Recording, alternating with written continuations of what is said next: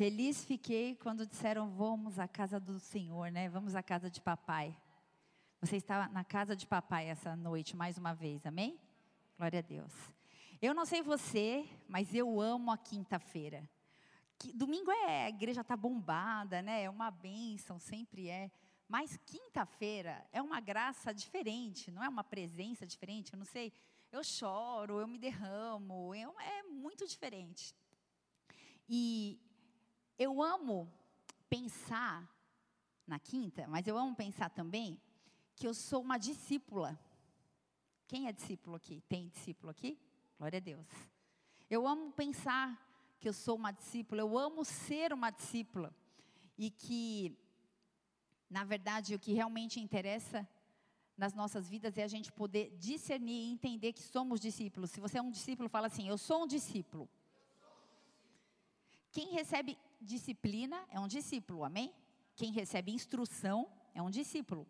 Um aluno é um discípulo. Quem segue ideias ou imita exemplos de outros pelo dicionário também é chamado discípulo. No caso, a gente segue as ideias e imita quem? Jesus. Cada um dos apóstolos que propagaram o evangelho são discípulos. Uma pessoa que adota uma doutrina, ou uma filosofia, ou um ideal, ela é chamada de discípulo. Existem os discípulos do comunismo, do socialismo, discípulos de tantas coisas, mas nós escolhemos ser discípulos de Jesus. Posso ouvir um amém? Amém? Somos discípulos. Sabe também que nós somos? Povo de Israel. Eu e você fazemos parte do povo israelita que celebra a Páscoa, porque saiu da escravidão do Egito. Você entende isso? Aquele povo, muitas vezes, que permanece com o Egito no coração, muitas vezes. Talvez esteja falando de mim ou de você mesmo. E o que representa o Egito? O Egito é o pecado, o mundanismo, em mim ou em você. São as facilidades não evangélicas que a vida nos oferece. E nós somos essa multidão, muitas vezes volúvel e falível, que ora proclama Jesus como Rei, como Senhor, como Salvador, que ora declara Maranata, ora vem, que ora diz Osana nas alturas, e ora brada com uma voz forte dizendo: crucifica-o. Foi o mesmo povo que clamou por Jesus, foi o mesmo povo que clamou por Barrabás. Ainda mais quando as coisas não saem do jeito como a gente planeja ou como a gente imagina, e a gente precisa atribuir a alguém as culpas dos nossos fracassos. Então, dependendo da situação, mesmo sendo discípulos, a gente acaba bradando com as nossas vozes aquilo que é mais conveniente. Tem alguém aí? E muitas vezes a gente faz parte desse povo que incrivelmente consegue fazer uma escolha entre o todo justo e o assassino Barrabás. Nós escolhemos Barrabás muitas vezes, mesmo sendo discípulos. Nós somos aquela multidão influenciável quando nós não nos submetemos à vontade de Deus e quando nós escolhemos servir outro Senhor. Pastora, que, que é isso? Posso pegar minha bolsinha aqui e ir embora, né? Porque já. O Senhor vai falar com a gente nessa noite, amém? Feche seus olhos, vamos orar mais uma vez, Pai.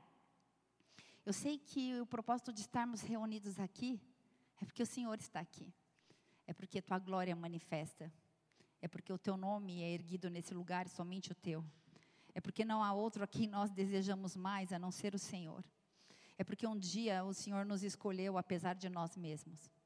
E nós estamos aqui congregados, reunidos numa quinta-feira, um culto durante a semana, como o Ângelo ministrou no comecinho, né? Quem está cansado? A gente às vezes está tão, estamos tão cansados, Senhor. Mas estamos aqui porque queremos algo a mais. Temos fome, temos sede, queremos uma revelação do Cristo, do Filho do Deus vivo. Não queremos ser discípulos volúveis, não queremos ser uma multidão que ora clama pelo seu nome, ora clama Barrabás. Queremos que o Senhor olhe para nós através da cruz. Nós clamamos para que a tua glória seja manifesta, mas para que a tua, mani, a tua a manifestação da misericórdia seja palpável neste lugar nessa noite, porque somos pobres, cegos, miseráveis, estamos nus. Se não fora o Senhor, quem seríamos, Pai? Para onde iríamos, Senhor?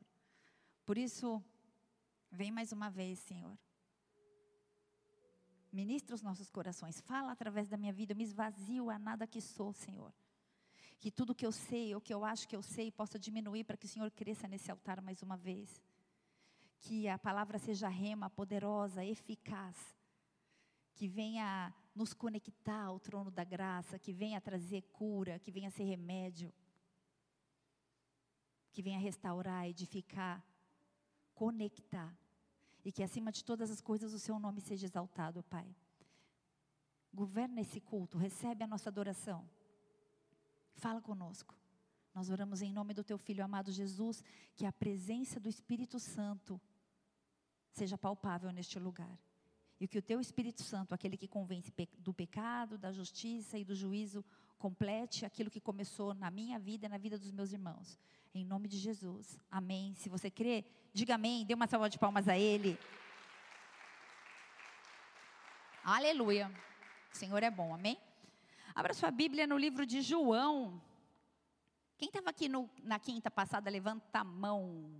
Olha que legal, a galera fiel aí das quintas. Olha a barriguinha aparecendo, que linda. João 13, versículo 21. Diz assim a palavra de Deus. Se você quiser, acompanhe com a gente aqui no Data. Tendo dito isto, Jesus turbou-se em espírito e afirmou, dizendo: Na verdade, na verdade vos digo, que um de vós há de me trair. Então os discípulos, diga discípulos. Então os discípulos olhavam uns para os outros, duvidando de quem falava. Ora, um dos seus discípulos, a quem Jesus amava, estava reclinado no seio de Jesus. Então Simão Pedro fez sinal a este para que perguntasse quem era aquele de quem ele falava, inclinando-se ele sobre o rosto, sobre o peito de Jesus, disse-lhe: Senhor, quem é? E Jesus respondeu: É aquele a quem eu der o bocado molhado. E molhando o bocado, o deu a Judas Iscariotes, filho de Simão. E após o bocado, entrou nele Satanás. Depois disse Jesus: O que fazes? Fazei-o depressa. E nenhum dos que estavam assentados à mesa compreendeu o propósito que propósito lhe, lhe dissera isso? Porque como Judas tinha bolsa, pensavam alguns que Jesus lhe tinha dito: compra o que for necessário para a festa, ou que coisa alguma desse aos pobres. E tendo, Jesus, e tendo, Judas tomado o bocado, saiu logo e já era noite. Tendo ele saído, pois, disse Jesus: Agora é glorificado o Filho do Homem, e Deus é glorificado nele. Se Deus é glorificado nele, também Deus o glorificará em si mesmo e logo o há de glorificar. Filhinhos, ainda por um pouco estou convosco. Vós me buscarei, mas como tenho dito aos judeus, para onde eu vou, não podeis vós ir. E vou-lo digo também agora. Um novo mandamento vos dou, que vos amei uns aos outros, como eu vos amei a vós, e que também vós uns aos outros vos ameis. E nisto conhecerão que sois meus, um de cada vez, discípulos, se vos amardes uns aos outros. Vou fazer uma, um parênteses aqui. Quem não ama não é discípulo. Quem não ama não é discípulo. Disse-lhe Simão Pedro: Senhor, para onde vais? E Jesus lhe respondeu: Para onde eu vou, não podes agora seguir-me, mas depois me seguirás. E disse-lhe Pedro: Por que não posso seguir-te agora? Por ti darei minha Pedro, Pedro, por ti darei minha vida. Respondeu Jesus: Tu dará a vida por mim? Na verdade, na verdade, digo que não cantará o galo enquanto não me tiveres negado três vezes. Até aí, por enquanto. Eu gostaria de te desafiar assistir a pregação da, do culto passada, chamada Diferentes, Porém Unidos, onde eu falei de dois, de dois apóstolos que é João e. A resposta é Pedro, um de cada vez. João e Pedro. João e Pedro está no podcast, acessa lá, fala pastor. Mas Dentro desse contexto, que foi o mesmo texto que eu li no culto passado, essa, nessa trajetória de cruz, eu e você podemos ser Judas e podemos trocar Jesus por muito menos. Talvez como passar horas nas redes sociais e deixar a nossa oração pessoal de lado, ou quando julgamos que aquele nosso afazer é muito mais importante do que aquele momento que nós determinamos que iríamos orar ou adorar a Deus, por exemplo. Ou algo ainda pior, quando a gente começa a julgar que os nossos pecados, as nossas misérias, as nossas fraquezas nos tornaram definitivamente incapazes de receber a misericórdia de Deus. A gente mesmo fala, oh, eu sou tão zoado que Deus não tem mais jeito aqui na minha vida. Ei! Então a gente passa a decidir se a gente merece a vida ou a morte, se a gente merece desprezo ou se a gente merece punição. E a gente pode também ser Judas, ou a gente pode também ser Pedro, negar Jesus, sem ninguém mesmo te acusar ou te pressionar. Quantas vezes a gente nega Jesus com as nossas atitudes?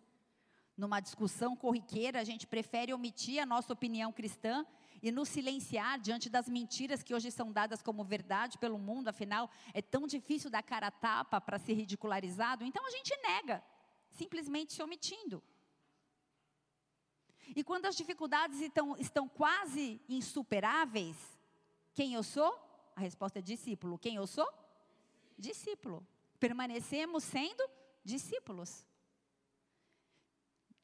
Aquele que recebe disciplina é um discípulo. Aquele que recebe instrução é um discípulo. Eu e você somos discípulos. Será que em alguns momentos nós esquecemos dessa nossa função, ou dessa nossa identidade, melhor colocando?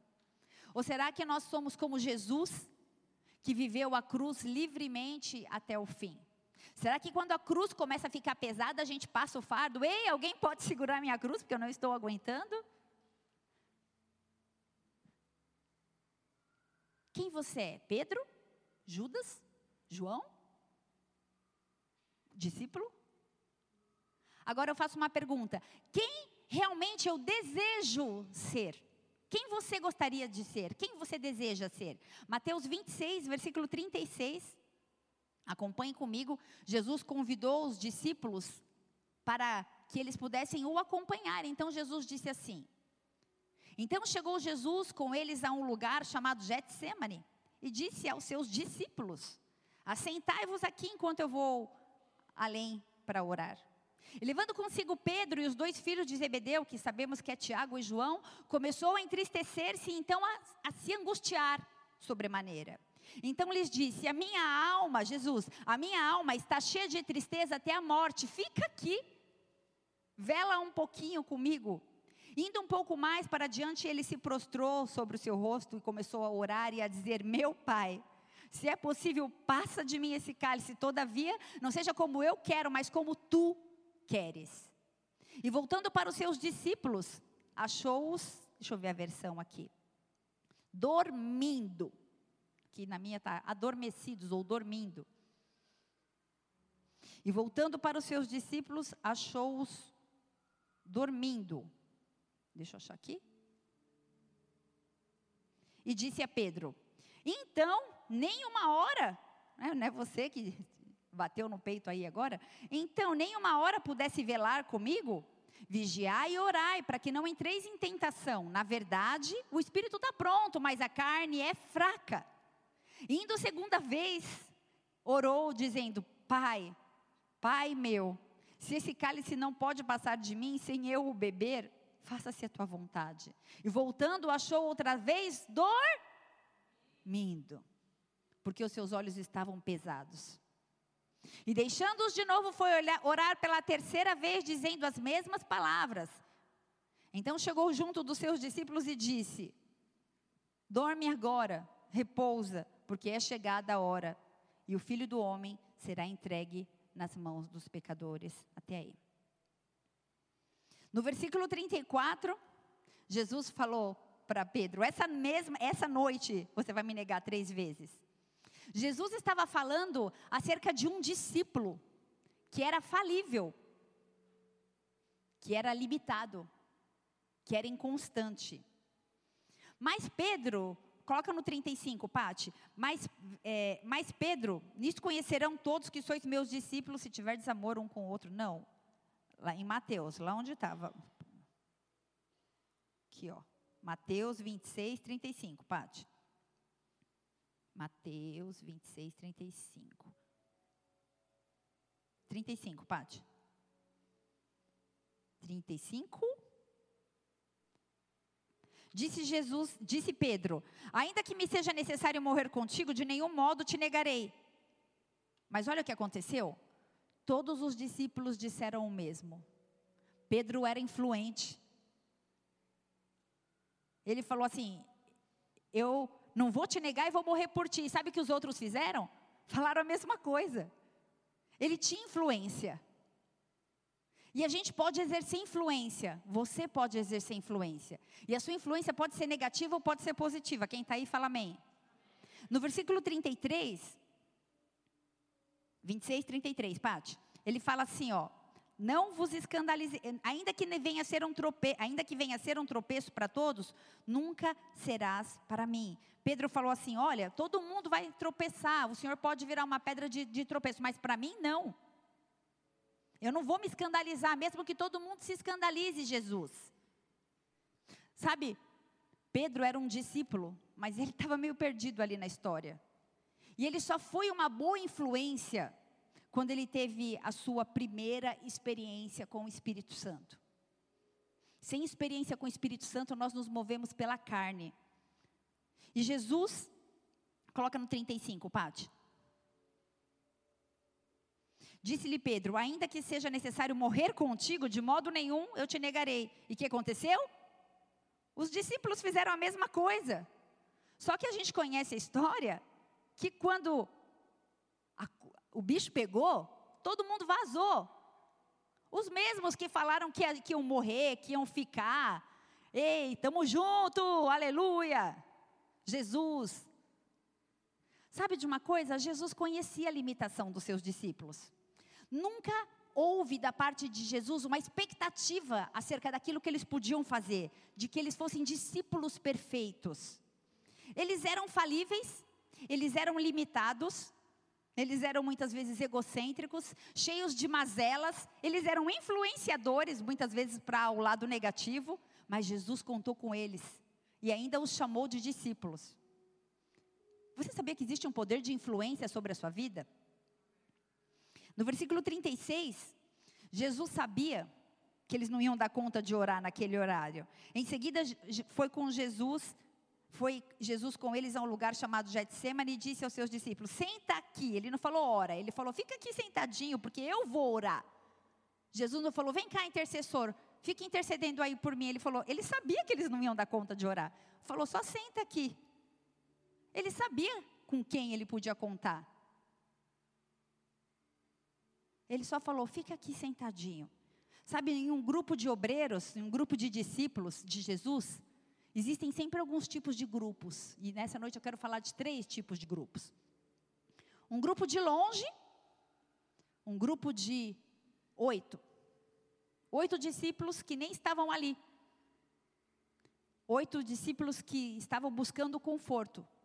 Oito discípulos que nem vigiavam e nem oravam. Jesus deixava esses oito à distância. Ele não os obrigava a vigiar. Ele não os obrigava a orar, porque eles estavam dormindo. Os discípulos, doze. Tem alguém dormindo aí? Esses, esse tipo de discípulo equivale aos discípulos do átrio. Aqueles que estão lá, mas estão no átrio, estão na borda, na beira. E a maioria dos discípulos não passa daqui. Jesus não exigiu muito desses discípulos. Eles estavam no nível da carne, eles estavam no nível onde a mente controlava as suas próprias vidas. E quando a gente pergunta o nome desses discípulos, quando você vai fazer uma prova, e aí você tem que fazer um esforço para lembrar o nome desses. André, Felipe, Mateus, Tomé, Tiago, filho de Alfeu, Bartolomeu, Judas Tadeu, Simão, Zelote. Oito. O outro grupo dos doze era composto de três homens: Pedro, Tiago e João. E a esses Jesus convidou para que os acompanhasse, Mateus 26, versículo 40, ele disse assim: vigiem comigo. Sabe, nem todos vão vigiar. Jesus não pediu para orar, tá? Só falou vigiem. Porque orar, pedir para que esses três orassem, ainda ia exigir deles um grande esforço. Porque orar não é para todo mundo. Eu não vou expor ninguém aqui, obviamente, Mas como está a sua vida de oração? Responde para você mesma. Qual foi a última vez que você orou por você mesmo ou por alguém? Ou por alguma situação? Porque oração não é para todo mundo. Muitos pedem oração. Jesus não pediu para eles orar só para vigiar. Mas eles já estavam melhor que os oito, porque eles não estavam dormindo, né? Os três, Pedro, Tiago e João, eles eram mais chegados, eles eram mais próximos. E a princípio foi pedido para eles vigiarem. Jesus,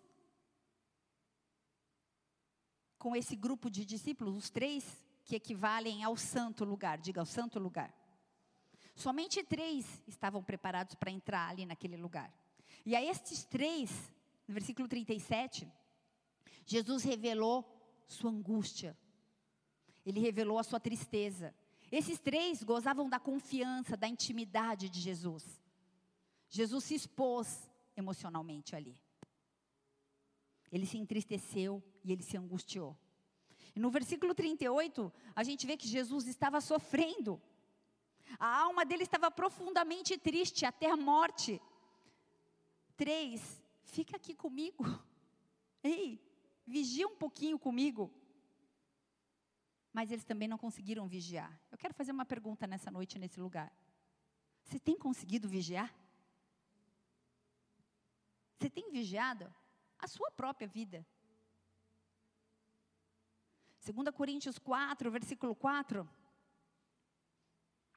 A palavra de Deus fala assim: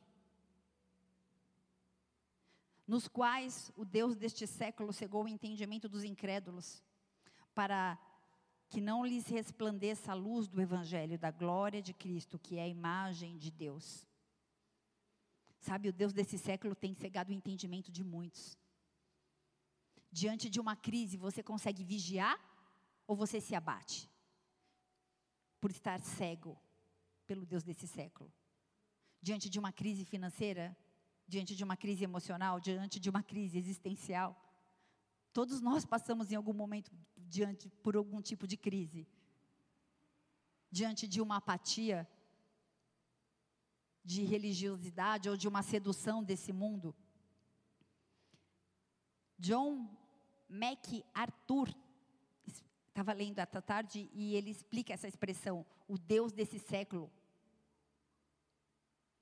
Dizendo que Satanás, ele controla a atual disposição da mente do mundo expressa por meio de opiniões, por meio de ideais, por, pelos objetivos, pelas esperanças e pelas visões das, da maioria das pessoas. Isso envolve a filosofia, a, isso envolve áreas como educação, filosofias, estilos de vida como educação, economia, saúde, política, o Deus desse século tem cegado o entendimento dos homens. Mateus 26, versículo 40, Jesus fala assim: ele volta lá e ele fala assim: Mas nem uma hora vocês conseguiram vigiar? Porque quando ele voltou lá, ainda se expondo, ainda pedindo, por favor, olha, eu estou a ponto de morrer, minha alma está derramada. Nem uma hora vocês podem orar? Eles estavam novamente dormindo. Sabe? Às vezes a, a pressão fica tão forte que a gente só quer dormir. E dormir é um mecanismo de, de, de defesa do, do corpo humano. Sabe quando você vive algo, um órgão estressor, algo tira você do senso, do equilíbrio, você fica estressado. Então, quando a gente fica estressado, o nosso corpo, ele libera um hormônio chamado luta-fuga. Ou a gente luta ou a gente foge. E normalmente a gente dorme. Porque a gente precisa lidar com os, com os órgãos estressores. Sabe o que a gente faz? Eu estou falando dormir, pode ser dormir literalmente, mas a gente pode fugir para a comida a gente pode fugir para as drogas, a gente pode fugir para A gente pode virar um workaholic, trabalhar igual um condenado, porque você trabalha tanto, você não tem tempo de viver e ver a sua família. Então você fica trabalhando, que também não é bom. Porque a gente não consegue lidar com os conflitos e encarar os problemas do dia a dia. Porque o Deus desse século tem cegado o nosso entendimento e a gente não consegue orar. Sabe qual é a distância da sua vida para o seu milagre? Uma oração. Isso depende de você. Tem alguém aí? Tem alguém dormindo? Porque o Senhor não quer que a gente fique dormindo. Enquanto o nosso espírito humano tiver uma alma insubmissa, enquanto a nossa alma ela for rebelde, ah, mas não é bem assim, esse negócio de orar para namorar e esperar a pastora abençoar, eu estou fora. Sou maior de idade, eu fico com quem? Ah, mas eu não transo com todo mundo, é só com meu namorado, mas você nem é casado. Ah, eu moro junto. Amasiado na, é, casado na fé, amasiado na fé, casado é, né? É, vai lá, os, os, os não herdarão o reino de Deus. E a gente começa a manipular a palavra, inventar cada história. E aí a gente foge, porque a gente não consegue orar e buscar o Todo-Poderoso que faz milagre. O Todo-Poderoso faz milagre. Ele fez e ele vai fazer, ele vai continuar fazendo. Tinha um outro grupo de discípulos, Mateus 26, versículo 46, Pati. Judas. Levantai-vos, vamos, eis que o traidor se aproxima. Ele estava ali no Getsemane e ele percebeu que estava se aproximando. Versículo 47, Pati. Falava ele ainda, e eis que chegou Judas, um dos doze, com ele.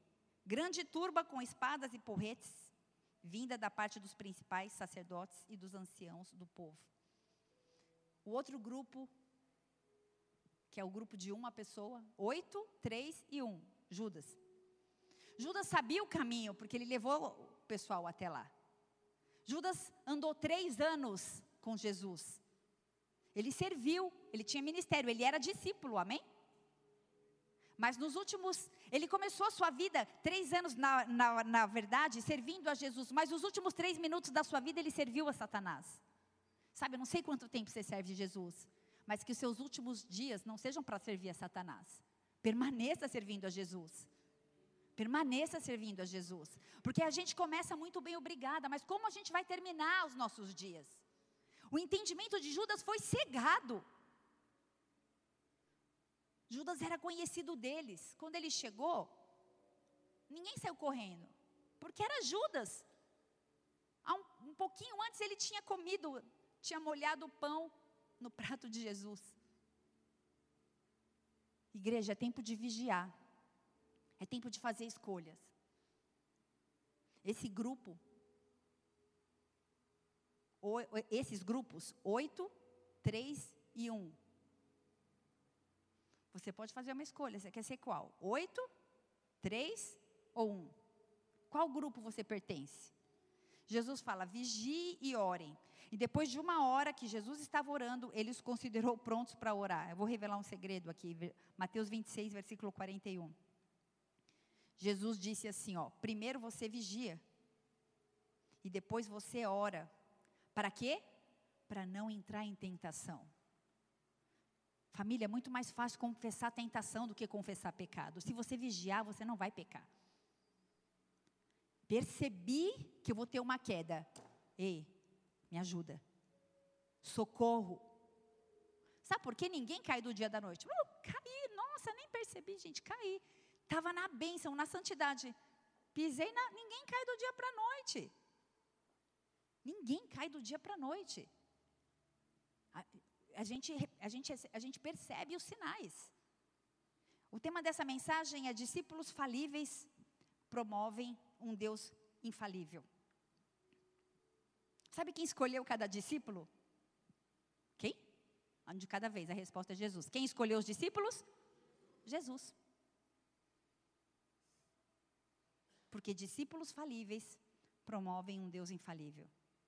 Mateus 26, capítulo 48. Até o 50, Pati. Ora, o traidor lhes tinha dado esse sinal: aquele a quem o beijar é esse, prendei-o. E logo, aproximando-se de Jesus, ele lhes disse: Salve, mestre! E o beijou.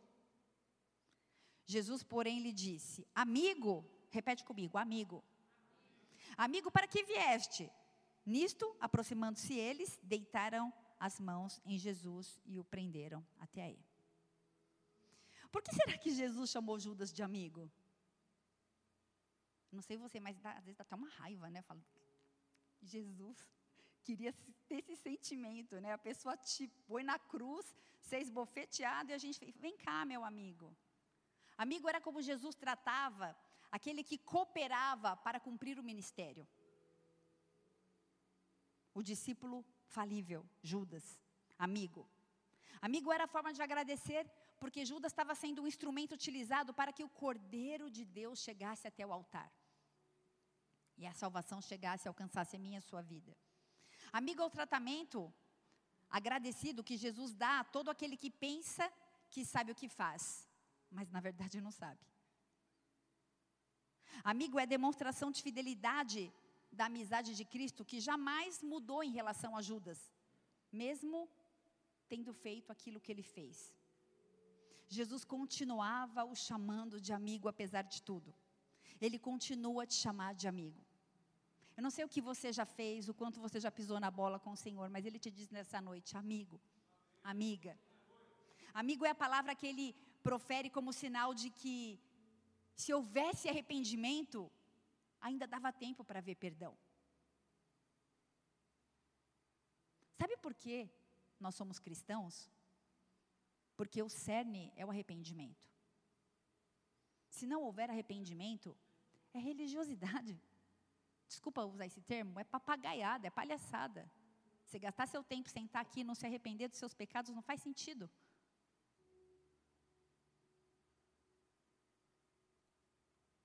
E quando a gente se arrepende, há mudança de comportamento. A mudança de a conversão, quer dizer que eu ia pela direita e agora eu vou. E aquilo que eu fazia eu não faço mais, porque eu me converti. Agora, se eu continuo fazendo as mesmas coisas, se eu continuo tendo as mesmas práticas, eu só tive remorso e não arrependimento. E aí eu preciso de conversão. E sabe quem consegue se converter? Só os humildes. Deixa eu falar uma coisa para vocês. Eu preciso me converter.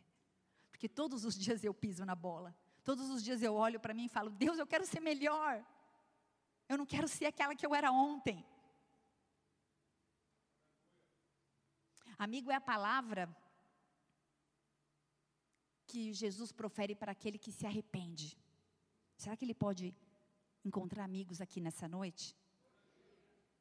Amigo é a palavra que resumia todo o seu amor por ele, por Judas e o fazia lembrar de todas as injustiças que ele estava fazendo. Ele te chama de amigo. Amigo, amigo é o discípulo que é falível, mas é amado. Amigo é o discípulo que é limitado, mas que foi escolhido por ele. E mesmo assim é usado para fazer com que esse Deus infalível seja promovido. Todos nós somos falhas. O pastor fala uma frase que eu gosto muito que diz que o, que o perfeito se move no imperfeito. O perfeito se move através da minha vida e da sua também.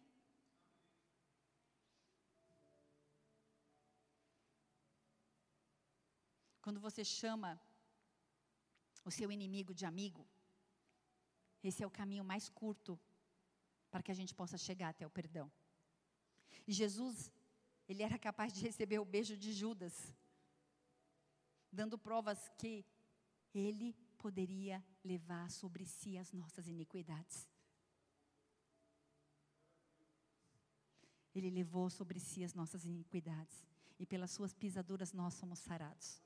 Ainda quando a gente trai, ainda quando a gente pisa na bola, ainda quando nós somos infiéis, Ele levou sobre si as nossas iniquidades. E pelas suas pisaduras nós somos sarados. O beijo de Judas é a prova de que Jesus leva a nossa iniquidade. Para encerrar, Mateus 26, versículo 53. Acaso pensas Aqui é Jesus bravo, né? Porque Pedro impulsivo, arrancou a espada, meteu na orelha de Malcolm. E Jesus falou: Meu Deus, não é nada disso, não é para fazer isso. É preciso que eu vá para a cruz. Acaso pensas que se eu não rogar ao meu pai, ele me mandaria, nesse momento, mais de 12 legiões de anjos? Presta atenção nisso. Doze discípulos, eles não sabiam, eles não sabiam que eles eram mais importantes que doze legiões de anjos. Ei, você é mais importante que miríades de anjos. A palavra de Deus diz que se a gente não pregar o evangelho, as pedras iam proclamar.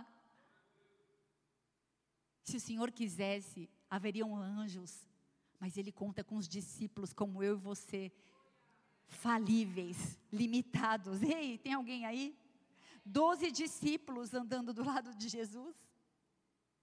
Valiam mais que doze legiões ao lado de Jesus. E muitas vezes, presta atenção nisso, muitas vezes a gente só sabe o que realmente somos, muitas vezes nós só sabemos o que realmente somos quando a gente perde aquilo que a gente tem. E quando eles perderam Jesus e eles falaram: Meu Deus, o que representa isso aqui? O que você precisa perder para saber quem você é de verdade? Eles perderam Jesus. E você? O que você está perdendo? Por causa da sua impulsividade? Por causa da sua falta de disposição de se arrepender? O que você tem perdido nessa vida? Para onde tem sido trilhado os seus caminhos? Lembra do que eu te falei? A gente precisa de uma alma submissa. Se a gente não se submeter ao Espírito Santo, a gente vai ficar tomando, dando soco em ponta de faca a vida inteira. Jesus queria que eles pudessem alimentar multidões, como na multiplicação de pães e peixes. Jesus queria que esses discípulos fizessem milagres. Jesus queria mostrar que, mesmo sendo falíveis, eles iam ser usados para a glória de Deus. Deixa eu te falar uma coisa: Deus pode te usar para a glória dele. Na sua casa, na sua família, através de você. Você vai alcançar pessoas que eu não vou.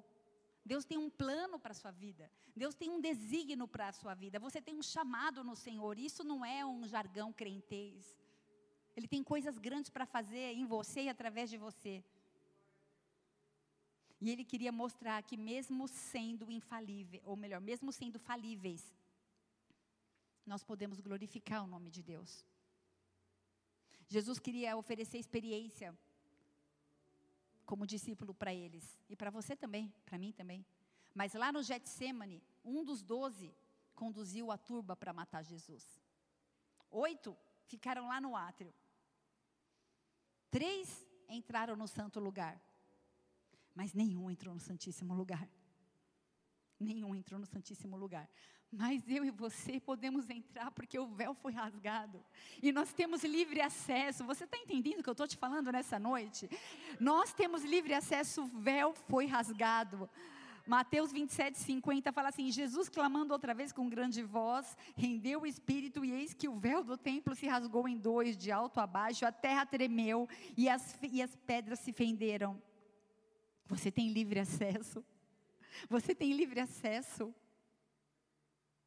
Baixa sua cabeça. Feche seus olhos. Você tem livre acesso. Eu tenho livre acesso. Apesar de nós, nós temos livre acesso ao Santíssimo Lugar. Tendo, pois, irmãos, ousadia para entrar no santuário pelo sangue de Jesus, pelo novo e vivo caminho que Ele nos consagrou pelo véu, isso é, pela Sua carne e tendo um grande sacerdote sobre a casa de Deus, Jesus, nós podemos nos chegar com um verdadeiro coração, em interesa, em certeza de fé, tendo os nossos corações purificados da má consciência e o corpo lavado com água limpa. Eu não sei que tipo de discípulo você tem sido, se você tem estado no átrio, no santo, mas eu quero te desafiar a entrar no Santíssimo Lugar. Eu quero te desafiar a ser amigo. Eu quero te desafiar a ser aquele que vigia e que ora também. Aquele que pleiteia as transformações nessa geração, para a glória de Deus. E Ele tem grandes coisas para fazer na sua vida e através dela. Ele está aqui nesse lugar. Ele está neste lugar. Ele está neste lugar, Ele está aqui. Pai, eu quero unir minha fé à fé dos meus irmãos nessa noite. Eu quero interceder diante do trono da graça. Nós nos adentramos com ousadia na sala do trono para interceder por nós mesmos, Pai. Pelas nossas falhas, pelos nossos pecados. Eu queria que você usasse a sua fé para orar por você nesse momento. Eu não sei o que você tem passado. Eu não sei se você tem se sentido como Judas. Eu não sei o que você está vivendo, mas quem tem que saber sabe. Ele te escolheu como discípulo. Ele tem planos a seu respeito. Ele te chama de amigo nessa noite. Primeiro eu queria interceder para que próprio Jesus viesse com perdão nesse lugar. Fale para Ele. Quantas vezes você já tentou? Quantas vezes você pensou em desistir? Quantas vezes com as suas atitudes você acabou negando Jesus? Uma, duas, três vezes. Mas Ele te recebe de volta. E Ele ainda te ama, e Ele ainda te chama de amigo. Ele não olha para você através dos seus pecados, Ele olha para você através da cruz, através do sangue de Jesus que te justifica e te purifica e te, te lava. O homem da mão furada está aqui. Ele está nesse lugar. E Ele pode tocar a sua vida e ela nunca mais vai ser a mesma. Ative a sua fé nessa noite. Ative a sua fé. Eu não sei o que você tem passado, mas eu quero interceder, Senhor, para que haja restauração, para que haja cura, para que haja liberação de toda prisão na mente, de toda sorte de vícios, de pornografia, de drogas, glutonaria prostituição, de mentira, de toda fuga, de todas as vezes que a gente não submete a nossa alma ao teu senhorio, de todas as vezes que nós não nos submetemos ao Senhor, de todas as vezes que nós o negamos com as nossas atitudes, nós nos arrependemos, Senhor. Nós nos arrependemos, Pai. Vem com perdão nessa noite. A tua palavra diz que se nós confessássemos os nossos pecados, o Senhor é justo e fiel para nos perdoar. Vem nos lavando neste lugar nessa noite. Nós intercedemos, Pai. Eu quero interceder por uma igreja, Senhor. Eu quero declarar restauração nos lares, restauração nos chamados, nos dons. Aquele que pendurou a sua harpa, aquele que foi ferido pela igreja ou por algum líder, aquele que se cansou, aquele que se envolveu em fofocas, aquele que foi manipulado, aquele que não conseguiu vigiar, mas que dormiu. Rebachorianda, alabastorianda, manai. Rerecanta, alabachorianda, alabastorianda, manai. Rebachui, cantrianda, alabachere, cantriabas. Relelebachorianda, alabassoria, Espírito Santo de Deus. Agita as águas nesse lugar, Jesus. Vai tocando cada coração, vai recolhendo cada lágrima, vai fortalecendo aquele que está abatido e cansado. A gente vai encerrar esse culto em adoração. Eu te queria, eu queria te convidar a adorar, a entrar no Santíssimo Lugar. Você tem livre acesso. Adore ao Senhor. Que o amor de Deus Pai, a graça, a unção, a consolação do Espírito Santo da promessa esteja de hoje até que Ele volte sobre as nossas vidas, amém? Que você possa ser amigo de, de Deus, que você possa ser amigo do Espírito Santo, que você possa cumprir os planos dele através da sua vida, por onde quer que você vá, em nome de Jesus. Vai na paz do Senhor, eu te amo em Cristo Jesus, glória a Deus. Glória a Deus.